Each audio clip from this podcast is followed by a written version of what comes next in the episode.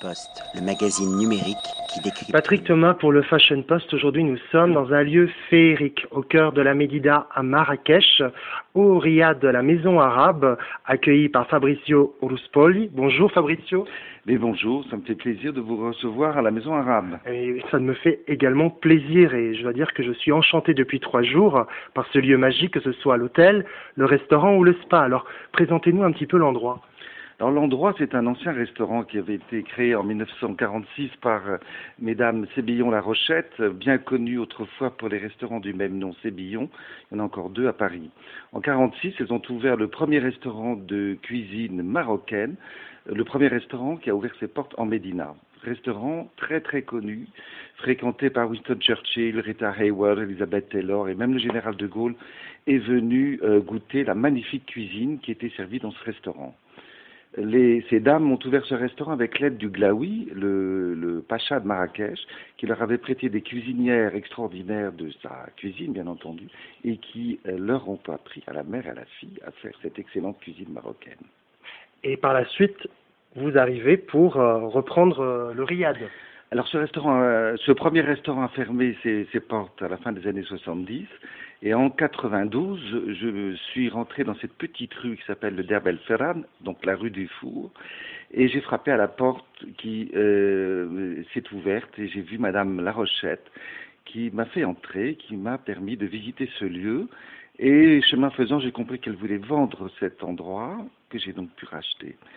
Alors là a commencé une nouvelle aventure, beaucoup de travaux, et on a ouvert à ce moment-là le premier hôtel de charme euh, petit hôtel d'une dizaine de chambres. Nous ne voulions pas avoir ni de restaurant, ni de piscine, ni de climatisation, les ventilateurs, etc. Aujourd'hui, les choses sont un peu différentes. Vous avez été un pionnier. C'est toujours intéressant d'être un pionnier quelque part. C'était pionnier parce qu'elles avaient été des pionnières en 46 en ouvrant ce restaurant dans la Médina.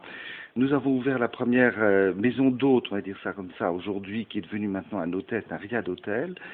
Et puis aussi, encore pionnier, parce que nous avons ouvert la première cuisine euh, pédagogique, c'est-à-dire que les personnes qui viennent séjourner à Marrakech et qui ont envie de découvrir euh, les saveurs du Maroc, les couleurs aussi, eh bien peuvent venir euh, s'initier au secret des recettes des fameuses dada, c'est-à-dire ces cuisinières marocaines qui vivent dans des familles, qui ce sont des générations de mère en fille qui se transmettent de manière orale toutes les, recettes et tous les secrets de la cuisine. Et quelque part, c'est pour euh, découvrir la gastronomie marocaine au-delà du couscous, puisque ça ne se limite pas qu'au couscous et aux tagines. Ça ne se limite pas qu'au couscous et aux tagines. Il faut surtout comprendre que le Maroc est certainement parmi les pays du Maghreb le pays qui a la, la cuisine la plus variée, de par les nombreuses euh, influence à la fois juive, euh, andalouse, euh, mauresque, dirait-on, et puis aussi subsaharienne. Disons, c'est une sorte de melting pot de la cuisine, c'est très varié, c'est très goûteux, et donc nous aimons faire partager ces plaisirs de la table à nos amis qui viennent découvrir le Maroc. Alors l'hôtel, il est magnifique, euh, je veux dire magnifiquement décoré surtout. Euh, qui, a imaginé cette décoration Vous-même? Alors, comment ça s'est passé? J'ai toujours pensé que lorsqu'on voyage, on a envie d'arriver non pas dans un hôtel, mais dans une maison comme si c'était chez soi. Donc, quand j'ai eu la chance de faire l'acquisition des deux premières maisons, je me suis dit, je vais faire comme une maison privée et l'hôte qui viendra euh, à l'intérieur de ces murs ben, devra se sentir comme chez lui, en ayant le service qu'il est en droit d'attendre d'un lieu de bonne qualité, ce qui je crois est le cas ici, et en même temps sans avoir une présence omniprésente de quelqu'un derrière lui en train de surveiller chaque pas qu'il fait. D'accord. Et au niveau du bar, est-ce qu'il a été récemment euh, créé ou c'est venu également euh, dès le départ en, même temps que la création de l'hôtel? Non, alors pas du tout, parce que le bar en fait était la dernière maison qu'a habité euh, mademoiselle La Rochette, donc avant son décès, et j'ai pu donc avoir cette maison après son départ. Cette maison avait une cour, tout ça a été entièrement détruit parce que la maison était en très mauvais état, et l'idée est venue de faire un bar un bar où les hôtes de la maison arabe peuvent se retrouver dans une atmosphère un peu différente du reste. Et pour en revenir un petit peu à la philosophie des lieux, ce qui est important, c'est que l'œil ne doit jamais s'ennuyer.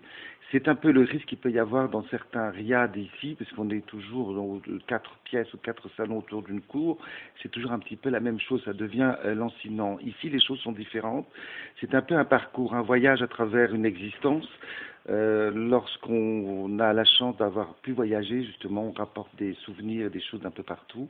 Il faut savoir euh, les mettre en harmonie, les mettre en musique dans les lieux, de manière à ce que les gens, lorsqu'ils viennent et qu'ils les contemplent, se posent une question, d'où ça vient, qu'est-ce que c'est. C'est un peu ça la philosophie de la maison.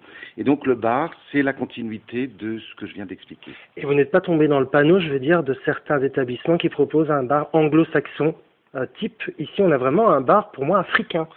Alors on a un bar africain où c'est euh, là aussi c'est quand même un peu décalé puisqu'on est quand même dans le Maghreb et c'est plus inspiré euh, de l'Afrique noire parce qu'on a des bois qui sont sculptés un petit peu dans ce style-là. Mais en tout cas on est en Afrique, on n'est pas euh, en Angleterre et, mais en revanche, on sert euh, des d'excellents cocktails, je peux confirmer, où le barman est carrément capable de faire des cocktails sur mesure mm. et très équilibrés. Donc j'en ai testé trois, donc je peux, je peux vraiment euh, évaluer euh, mais, mais, mais, mais, il, y en a, il y en a encore plusieurs dizaines à tester avec ah, notre ami Rachid, notre chef barman. Alors, au niveau des restaurants, il y a, il y a deux, deux cuisines qui sont proposées ici euh, au Riyad. C'est-à-dire il y a la cuisine traditionnelle d'un côté et la une cuisine, on va dire, plus euh, internationale, cuisine du monde. Alors l'idée est la suivante. Nous avons donc deux restaurants ici. Un restaurant uniquement de saveurs marocaines et un autre qui s'appelle Les Trois Saveurs, justement, où nous servons une cuisine marocaine, une cuisine un petit peu inspirée d'Asie et évidemment une cuisine autour de la Méditerranée avec un jeune chef, euh, Emmanuel Crully, qui euh, nous fait les plaisirs de nous servir des recettes magnifiques inspiré souvent des recettes du moulin de Mougin Verger, euh, parce qu'il a euh, séjourné et travaillé beaucoup dans, ce magnifique, euh, dans cette magnifique adresse. Et pour terminer, également le spa, quand même un, un coin très important, parce qu'évidemment on peut, on peut boire, on peut manger, mais on peut également se faire bichonner. Alors l'idée de se faire bichonner, c'est tout à fait exact, parce que lorsqu'on voyage, on a envie d'être euh, d'être bichonné, justement. Alors ce spa, ce spa, nous, avons, vous savez que le massage fait partie de la tradition marocaine, bien entendu, ainsi que le hammam. Alors nous avons euh, deux hammams en bas, et nous avons donc euh, des masseuses qui sont ici, qui transmettent le, non pas leur savoir, mais leur science d'une certaine façon, parce qu'elles vous font bénéficier de tout ce qu'elles ont appris, c'est-à-dire le massage avec des produits uniquement marocains. Oui, donc pas avec des grandes marques, vous n'êtes pas entre guillemets maqué avec des, grands groupes euh, de cosmétiques, c'est vraiment avec des produits euh, typiquement marocains. Oui, parce que c'est la philosophie de la maison, c'est que nous, nous, nous, mettons en avant les produits marocains traditionnels qui sont utilisés dans les hammams, dans les hammams populaires, du savon noir à l'huile d'argan, et euh, on n'a pas besoin d'avoir des grandes marques parce que c'est les éléments essentiels de tous ces produits sont marocains. Alors, question importante, le, le restaurant, pour y revenir, le restaurant est ouvert aux, aux, aux, personnes, euh, je veux dire, aux autres touristes qui ne sont pas nécessairement, qui ne logent pas nécessairement dans l'hôtel. Euh, absolument. Beaucoup de gens viennent de l'extérieur parce que les restaurants sont connus. Alors que ce soit le spa, les restaurants ou encore évidemment l'école de cuisine, beaucoup de gens qui viennent à Marrakech ont envie d'expérimenter les, les, bienfaits de, de tout cela. Un grand merci en tout cas pour cet entretien et j'espère à bientôt. J'espère beaucoup pouvoir vous accueillir, vous faire euh, découvrir davantage Marrakech. Avec grand plaisir. Le Poste, le magazine numérique